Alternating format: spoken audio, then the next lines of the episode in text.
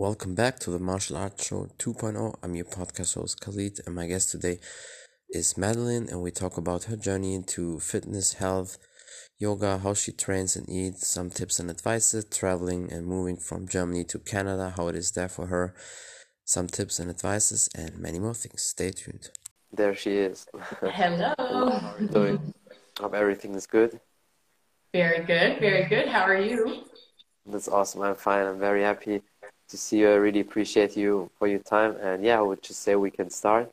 Um, tell the people who you are and a little bit about your background. Yeah, so thank you so much for having me. Um, I'm Madeline, but you can also say Maddie, that's no problem. Um, I am originally German. I was born and raised in Germany, and at 19 years old, which is eight years ago now, um, I moved to Canada on my own without my family. They still live in Germany. And I ended up loving it here and decided to stay. And I ended up studying here. I went to university. Um, I met my boyfriend here. And now it's been, like I said, eight years. And I live here now. I don't really plan on going back. Um, I should also say I do have both citizenships. I was very lucky. Uh, my parents were born and raised in Canada from immigrant parents, and then they went to Europe in their 20s. They met there both randomly being Canadian we were born and raised from Canadian parents, and then uh, yeah, I came here. So I was really easily able to start studying, and of course to move here. I didn't need a visa or anything like that. Um, and yeah, and now I'm a uh, yoga teacher, certified yoga teacher. Uh, that's my full-time job. I teach online Zoom classes. I'm currently doing a second yoga teacher training, continuing my education. And uh, yeah, that's uh, pretty much the summary, I would say. That's really awesome. I mean, very interesting history basically with the Canadian story and then ending up in Germany. But the parents are anyway Canadian, so it, it's it's really cool. Uh, so was it always for you in your childhood as a teenager? You always thought about that maybe moving to Canada or being there, or did it just come maybe a couple years later? Um, I mean, I, I, don't know if I ever thought about it specifically, but definitely I had a big connection to Canada. We would go to Canada every summer. My grandparents still lived there. I had aunts and uncles that lived here. Um, and I always really liked it. I went to summer camp here once and I always made a lot of friends. I always loved speaking English. I read English books. Um, and I just always felt really connected here. So uh, when I was 19 after school in Germany, a lot of people take a year, kind of like a gap year and yeah. uh, I, I, wanted to speak French because I took French in school. And living in Europe, I thought France was boring because I had already been there and whatever. So I was like, close, okay, yeah. in Canada they speak French, right? And I'm Canadian, and I have, I have an uncle that lived in Montreal, uh, in Quebec, where they speak French. And so, uh, so yeah, so I decided oh, I'll go give that a try, see where I see where I'm from, see if I like it, and uh, yeah, I did. That's yeah, that's very interesting. I mean, I know the Montreal, Quebec um, region. A lot of them they speak French, and there's also probably one of the famous, if not the famous, athlete besides ice hockey players is uh, GSP Georges St Pierre, the MMA fighter, and he's I've also French Canadian. So yeah, I've served him before in a restaurant.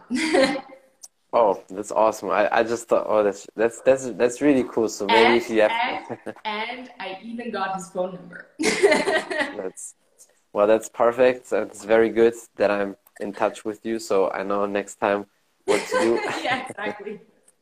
That's really awesome. I mean, I know he trains all the time in the TriStar gym that's there, so he's not that hard to find, to be honest. But still, I mean, sure, it's, sure. it's, it's, it's it's really it's really cool. And I mean, I heard also the the Quebec region in Montreal seems to be a pretty cool and nice place. But um, I mean, Canada has a lot of similarities to Germany, how they handle situations, especially now. And I was surprised that it was like that because I thought maybe they're a little bit different. But uh, yeah, and of course, Canada is a very big country, but has less population, just not even 40 million people. So for a big country like that, it's definitely crazy. But that's all the opportunities you have, you know, the, the nature, forest, a lot of water and everything. I think probably that beauty draws many people to, you know, that country. Absolutely. And just like you said, I mean, I just actually, about five months ago, my boyfriend and I moved onto a big property here. It's about 12 acres, which I think is like five hectare.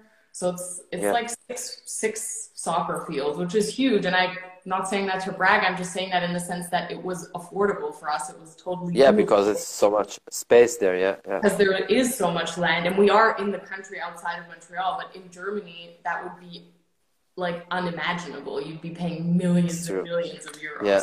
Or something like that. Because everything is yeah, because everything is so tight and full space anyway. So yeah, it's definitely true. Yeah. It's like, I think probably like there's almost only two countries where have the possibility like that. It's only Canada and Australia. I think about that because these are the only countries with that space and less population. Yeah, true. I don't. I mean, I don't know as much about Australia. I always thought Australia is probably more expensive too, but maybe you're right. I yeah, Australia. Australia can definitely be expensive. That's that's true because I had a couple Australian fighters on my podcast as well. But from the space standpoint and the land and properties, they have the similar you know opportunities like you know of course Canada is uh, bigger than Australia but you know it's it's just crazy I mean what you can do all that nature but it's good I think it's good for healing it's it's good for everything uh, yeah. so yeah a lot of opportunities Oh yeah, no, it's it's totally beautiful and uh, it's it's a treat. I mean, it's special to be able to have right outside your door what some people go to to travel for, you know. So uh, no, I, I'm very grateful to live here for sure, and uh, I still love Germany. I like going home, but I don't. I definitely don't really ever see myself going back there. I I mean, I can definitely imagine. Uh, for me, it's the same. I have the same thoughts, but like there's still a couple things I have to do. But as soon as all these things are done, then yeah, I, for me, definitely no opportunity to stay there forever because like how the people are and everything. I mean, you know that, so it's like the people are very cold there for the people who don't know how Germany is and countries like that. And that's a big problem. That's why a lot of people, you know, like to travel or travel outside. And I think when you see the difference, when you see something better, you don't want to move back anyway. So I guess you, you did everything right. Yeah. Yeah, that's it. I mean, you know, at the same time, I feel like it's, of course, also a question of perspective. So, like, my mom, for example, she pretty much did the opposite of me, right? She grew up in Canada, and then in her 20s, she went to Germany and she decided to stay there, and she loves it in Germany. And she says she would not go back to Canada. So, when we talk about that, for her, it's like, she feels that in Germany she has this sense of like security and she feels much more taken care of just because I feel like the system is also a little bit more just I don't yeah. know more involved. You know what I mean? There's more rules. There's more. Everything's controlled. Like there's a yeah. system. You know, and I feel like for her that feels That's good. Not that good for me.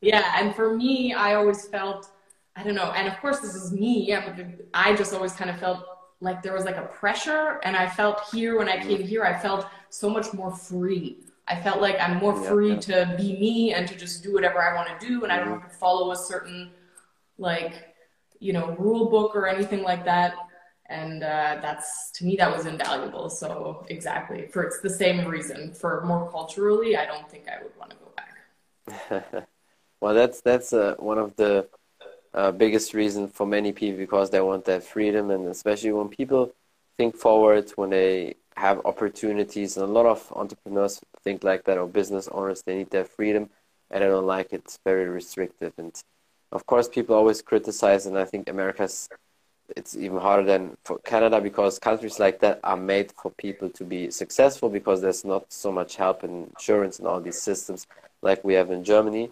So you're more forced to be successful and have you need more money and you need to have more things in a country like Canada or even more in America. But for me, it's always great because that means perfect. You just have to work harder. You have to do mm-hmm. smarter decisions and whatever. So I see that as an opportunity. But a lot mm-hmm. of average people, of course, for them it's their downfall. They're, they're afraid to do it and they think, oh, I can't do that because it's so hard. I have no safety, no nothing. So that's like, you can always see the average thinking for people who stay always in the pocket and always in the same, you know, um, hamster wheel basically, or the people who seek for opportunities and new things. They just yeah. see that as a great timing. Okay, perfect. Then I just need to do more. And then one day I fit in that better system. Well, that's it. And I feel like it's not even about one being worse or better. Like if someone's more comfortable, just for yourself, yeah. Then that's cool too. But if you feel like you want to really take charge and and do Have something, life, then yeah. yes, it's a great place to do that. It's sure. true. Yeah, definitely. But what would you say? I mean, especially for you now that you have both perspectives. What is the biggest difference between Canada and Germany for you? Um, I mean, definitely, definitely, like the, the the people. I mean, for sure, the yeah, people. of course. yeah, I, I I feel like it's yeah, definitely the people. Um, also, like, I mean, just to move away from the culture a little bit, like one of the things I love about Montreal in particular is the restaurant like scene and industry. It's huge here. It's one of the biggest restaurant cities in North America, and it's just it's so amazing because Canada, of course, also is even more of like a cultural melting pot than let's say Germany is. There's also yeah. so many rest, you know, like the Indian restaurants are it's Indian people that are making that food or Thai or whatever it is, and it's amazing. It's so good. There's so many creative chefs, and people really appreciate that. There's a real like nightlife culture, and Germany too, of course, has a big party culture in a different way, though I feel so. yeah, that's something, that's another thing I have to say I, I love, which is maybe not that yogic of me, although I guess I'm not really talking about alcohol yet, but um, yeah, but yeah, I, I mean, the party you know, definitely, yeah. yeah, so it's the culture, it's the people, it's, uh, for me, I love the restaurant industry, I love the nature. Um, those are probably the key points that I feel like yeah. I prefer here than over there. Yeah, I think that's the, the most things with people would like because I think as far as business these days when you live either in a European or an American country it's both the same opportunities the only thing or maybe appeals more to people is the you know media or like this you know movie industry or like celebrity stuff then of course people yeah. are more drawn to America but other than that if you want to be business owner if you want to build an online platform for me there's yeah. no difference if you live in England Germany America Canada Mexico, wherever. Yeah. If you have the same tools, you have you have good internet, you have a, some ideas, and that's it. Basically, it doesn't matter where you live because the opportunities are the same. The only thing is, of course, you know, movie and film, music industry. Then, of course, America would be more the place to be. But other than that, you can do it from anywhere. Yeah, I totally agree. Exactly. That's it. How would you say is, is Montreal from the restaurant standpoint? I mean, I don't know if you have been to New York. Would you say it's kind of the same because people always say New York is basically like the world. The world comes to New York. That's why a lot of great coaches don't want to travel away because in order to learn skills, you have to be settled. And as an athlete, it's the worst when you always travel around because you can never really learn the skills and they sit in. So that's why you have to be in one place. And there was one great jiu-jitsu coach. He said, you know what? Then I just stay in New York because in New York, really, I have the whole world. Would you say with Montreal, it's a little bit the same? I mean, um, definitely, I can't say that Montreal is like in the same caliber as New York. Yeah, of course, New York is different. That's, that's true. All New Yorkers yeah. are going to chop my head off. Um, but uh, I mean, I love New York. New York is huge. New York is bustling. New York is busy. There's so many people. So of course, there's more people. Even probably bigger melting pot. I know there's amazing restaurants in, of course, in yeah. too. So um, I'm sure New York is in some ways Montreal, maybe on steroids. Um, and in the same way, though, I also feel like Montreal, because it's a little bit smaller, that actually also has a little bit of a charm. Um, especially if you end up living here or staying here for a little while, because you can very quickly kind of start to make connections. You can see that people know each other.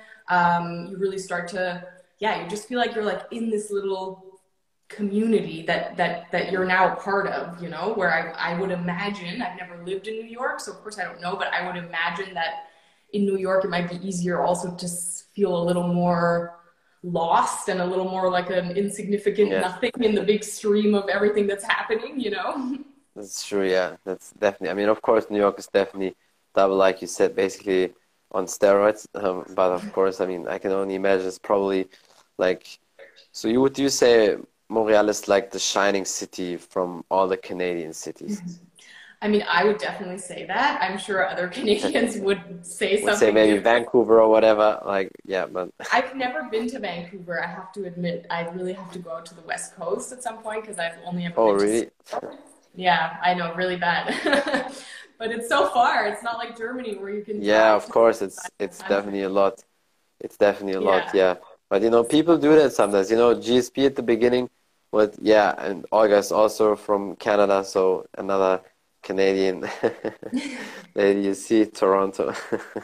Yeah, but you know, uh, I lived in Toronto too, and I love Toronto, but but personally, I still prefer Montreal. But then also Toronto and Montreal have like a little bit of a rivalry going on. Yeah, you know? I can imagine. That's why she said sorry, lol. And then I see also somebody's from Newfoundland as well. So yeah, Newfoundland, all different. Yeah, beautiful out there too. That's all different areas. Yeah, but I know definitely that that uh, New York is only five hours drive from uh, Montreal, and GSP did that in his younger years when he just started with Jiu-Jitsu. He was always driving with his current coach. They were driving with the car every week to New York to learn the skills, and then they drove back five wow. hours. That's, that's like really crazy with shitty cars even back then and all that.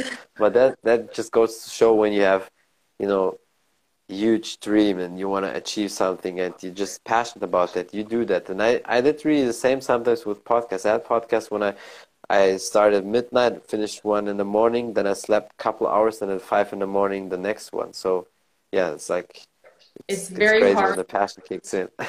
yeah, it's hard to do those things if you're not very passionate about it. That's that's true. Yeah, that's true. That's why it's very important to to have the right things. The you need passion for everything you do. And speaking of that, I mean, it seems definitely that you're a very passionate lady and all the things you do. Uh, how did you get into fitness, health, yoga, just working out? Because I mean, you definitely look very healthy very fit. So tell people a little bit about that. Did, did you do any sport as a kid or teenager? Or did that really start in the last couple of years? Um, so I mean, I've, I've always been pretty athletic. Uh, when I was mm-hmm. a kid, I, I, was I was a horseback rider from a really young age.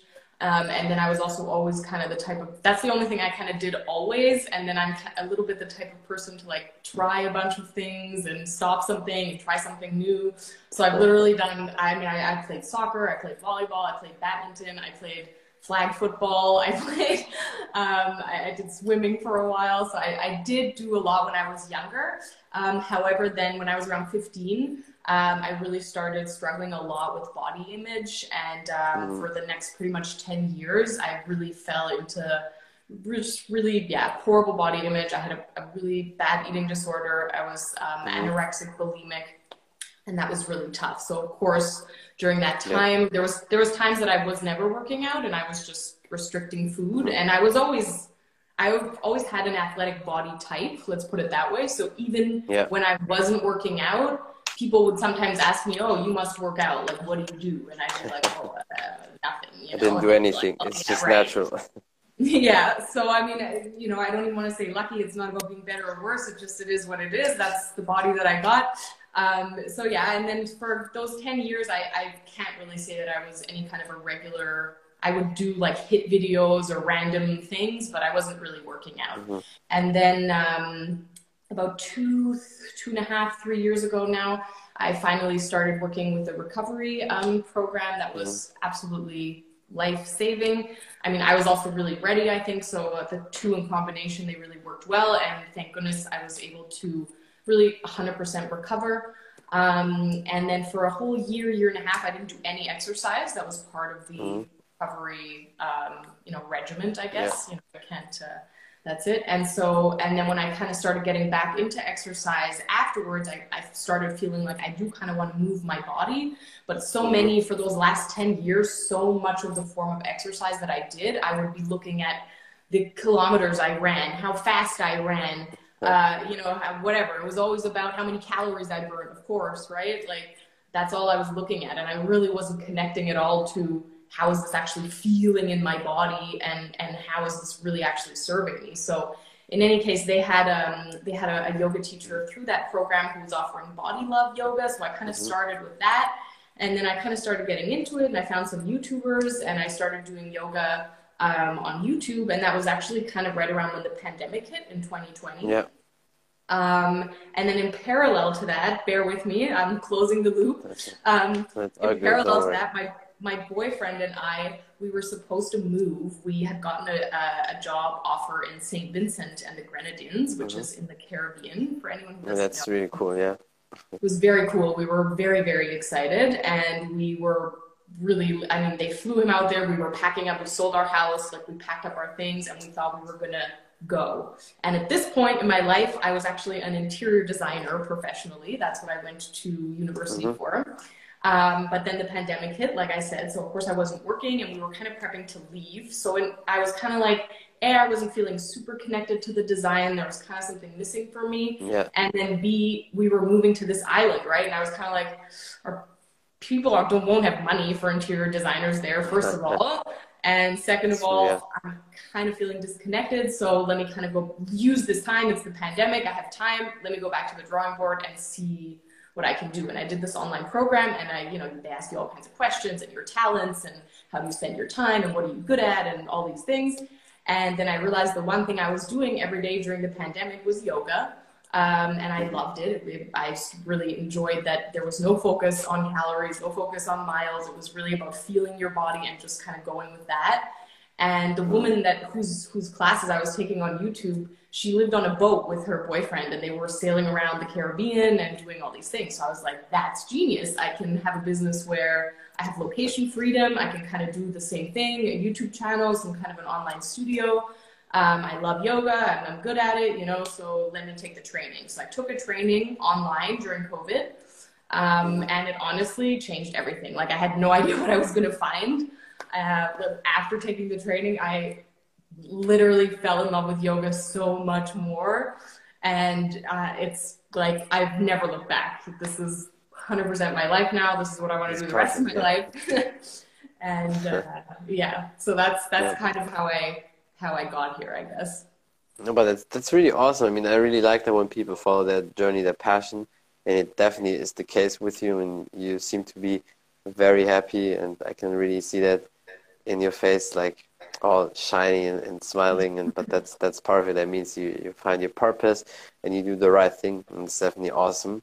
Uh, how did you uh, really get that into yoga now when you when you start when you say okay now that's basically it for me did you follow any specific style or did you just move your body did you connect maybe with different youtubers different yogis or what is what is your style how how do you fit in with all that um i mean of course now over time my my style and, and how i practice has obviously developed but when i started it was pretty like you know vin, vinyasa yoga like like mm-hmm. flows it was this one I, I'm, I'm the type of person when i find one thing that i like i kind of do that i don't do anything else so i wasn't trying to find a billion yeah. youtubers i just kind of stuck with this girl and i think for me something that really got me into it as well and that sort of started also the the just kind of the spark i guess for me that even motivated me to do the training was that especially with this backdrop of having been sort of at war with my body and it wasn't even necessary i was never necessarily so much about oh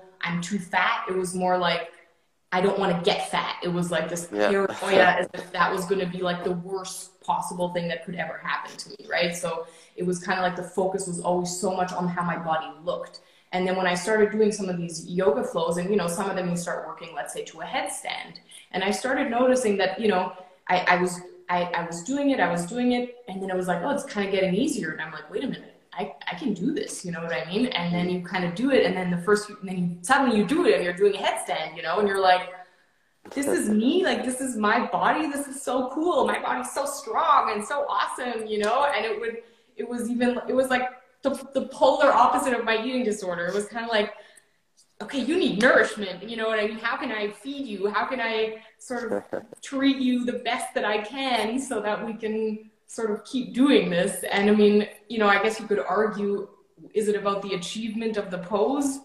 Maybe. I feel like for a lot of us, that's kind of also what gets us in the door because it's, you know, we yeah. see it and we think it's cool. And then. At the beginning, it starts there always, yeah. Exactly. And then you do it and you kind of find actually something a little bit deeper and it's, it stops being so much about of course i still work towards new poses and you know just today i kind of did something that i hadn't done yet before and that's always really exciting and it's a really empowering feeling but i feel like it's really especially now that i'm in it for a little bit it's become a lot more about me like it just it feels so good and so empowering to see hey if i treat my body well if i treat myself with love with compassion with respect uh, then you know i can do I can do anything. Yeah, that's true. Yeah, definitely, and I can really see it. I mean, your poses are amazing. You definitely have fantastic skills. I mean, your shape is perfect. You work out a lot and do all these things, and that's why everything I think fits together with you. Uh, how do you eat? Do you have a specific nutrition plan these days, or you just go with the flow, you, like you feel to eat just as healthy as possible, or how do you do that? I have to say that, uh, probably contrary to a lot of yogis on here, I am 100% an intuitive eater. Um, I mm-hmm. think that's probably going to stay like that most of my life, just given my history. That's good. Um, and I also truly believe, I mean, I'm also not, you know, again, everyone has sort of their purpose and their thing. It's not like I'm a bodybuilder. I'm not, I'm not focusing mm-hmm. on building muscle mass. If it builds, then yeah, it builds, and that's great. So uh, I'm really more the type I, I, I want to try and I'm just I, I want to listen to my body. I trust my body. If it tells me it's some celery sticks, then let's go. If it tells let's go, um, I'm I'm down for whatever. So you just go with the flow, and uh-huh. like like you feel, and and as, yeah. as long as it's good, it's if it's good for you, if it feels good, and you just eat that, right? if it feels good, then I eat it. There's no, I, I, I eat ice cream, I eat it, I drink beer. Like, there, there's no forbidden foods unless I don't like it. yeah, of course. I mean, definitely good attitude. Do you have still maybe like the German or European party culture in you? Do you think in Europe it's is the party culture is better, or they're more aggressive than than in Canada or America? Because I know I heard that from many people, like Americans or like other people in America, when you compare it with Europe, how they celebrate or like the party culture, it's like nothing compared to us in Europe. I mean, we definitely harder with that when it comes to this. um, I actually have to say that. How do you see that? Would you would you agree with that? I think I would overall definitely agree with that. Um, I think though that Montreal is actually a bit of a special case, and I'm sure mm-hmm. even the person who said Toronto would agree that Montreal is known to be a party city. Like as I said, it has the restaurant yep. industry, it has a lot of good clubs, um, and people party hard here. Like drinking, the drinking age is also uh, 19 here, where in the rest of Canada it's yep. 21. Same in uh, the states, right? So in that sense, again, we're closer to to Europe a little bit. So That's Montreal true. is pretty good. That's true. Pretty pretty up there with with Germany. yeah. So you yeah. would definitely say maybe it's probably pretty even like the the party culture with Europe and especially I mean in in your area. I mean, least. you know, I think it also maybe like you'd have to be a little more particular. The one thing that for sure we have in Germany more is like I, I feel like the more intense clubs, you know, with also yeah. like the electronic music, if you're into that, which I, I do love that, mm-hmm. that definitely we don't have as much here. We definitely have some cool clubs and, you know, like there's this one club in Montreal called Burlesque, and there's literally burlesque dancers that are hanging from the ceiling dancing while you're hanging out, dancing, drinking, getting your bottle service. Like people definitely party. Um, but yeah, maybe the club scene is, I don't know, it's probably still a tiny bit different.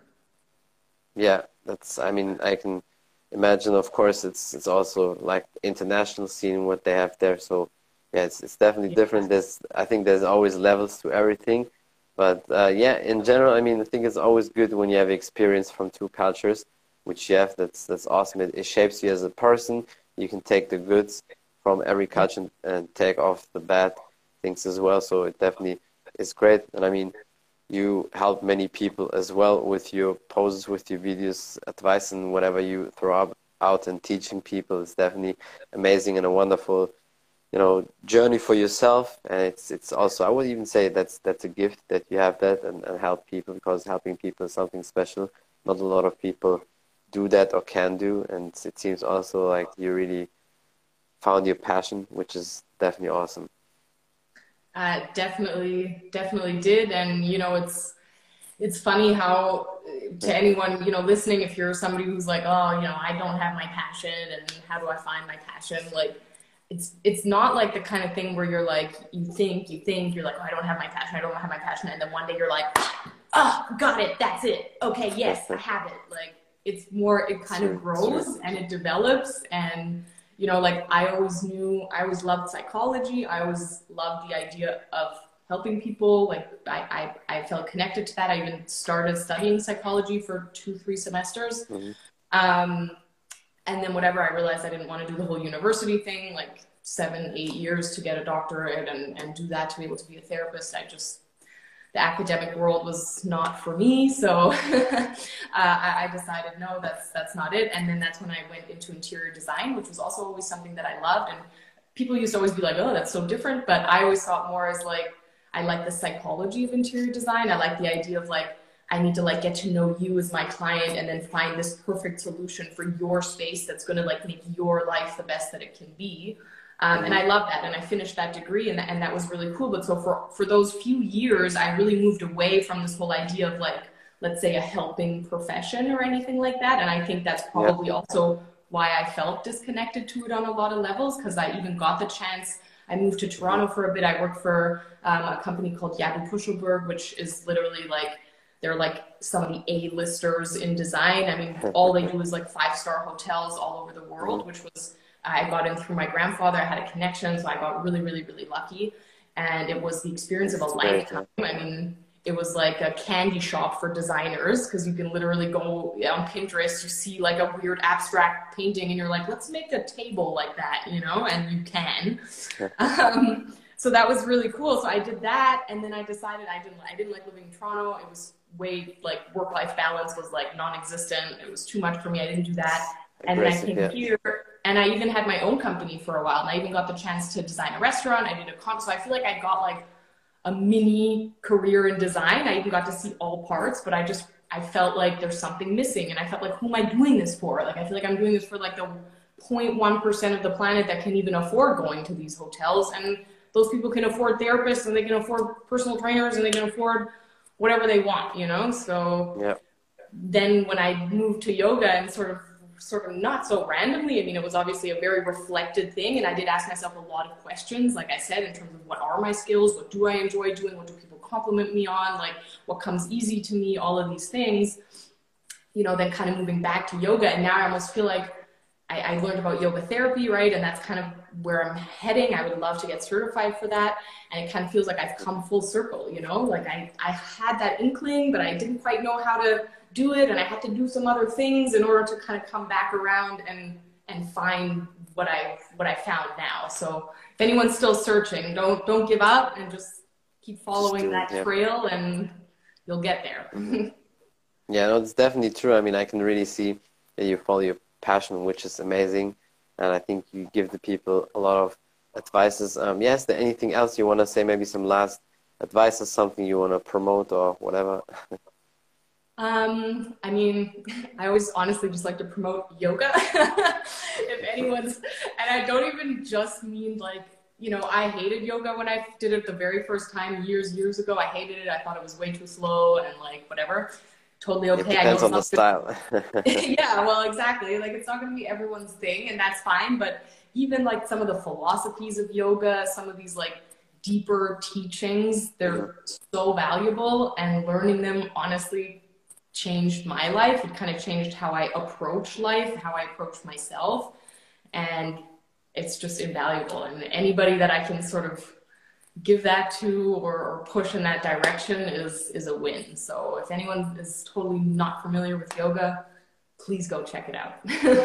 yeah, definitely. I think I mean you help a lot of people anywhere with your advices already, and um, yeah, I think in the future will even impact many more people. I really appreciate you. Thank you so much for your time, and I hope we'll do many more podcasts again. Thank you so much for having me, and uh, yeah, Anytime. me too. Have a great day, everybody. See you soon. Bye. You too. Bye. That's it from the Martial Arts Show 2.0. I'm your podcast host Khalid, and my guest today was Madeleine, and we talked about her journey into fitness, health, how she trains and eats, yoga, her training, workouts, advices, traveling and moving from Germany to Canada, how it is there for her, and many more things. Thank you for watching. Thank you for listening. Don't forget to follow her on Instagram.